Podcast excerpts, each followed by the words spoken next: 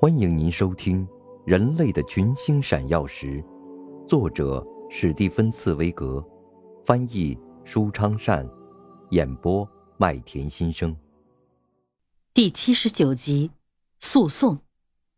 一八五零年，加利福尼亚已并入美利坚合众国的版图，在合众国的严格治理下，秩序也跟随着财富一起来到这块被黄金迷住了的土地。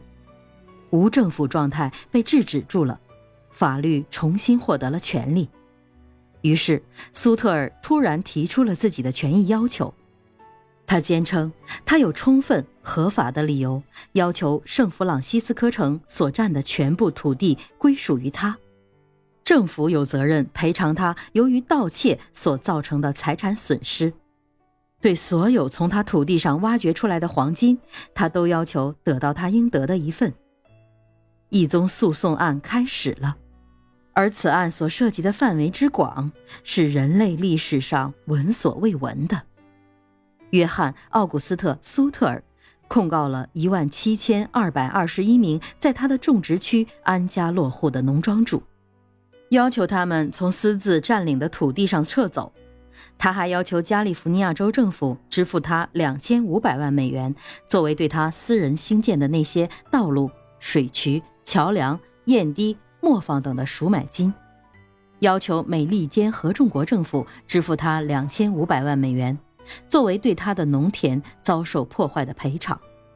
此外，他还要求从挖掘出来的全部黄金中得到他的份额。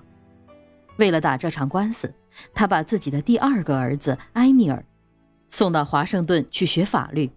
并且把自己从几个新农庄中所获得的全部收入，统统花在这场耗资无数的官司上。他用了四年的时间才办完所有上诉的法律程序。一八五五年三月十五日，审判的时候终于到了。廉洁公正的法官汤姆森，这位加利福尼亚州的最高长官。裁定约翰·奥古斯特·苏特尔对这片土地的权益要求是完全合法和不可侵犯的。到这一天，约翰·奥古斯特·苏特尔总算达到了目的，他成了世界上最最富有的人。您正在收听的是《人类的群星闪耀时》，演播麦田心声，感谢您的收听。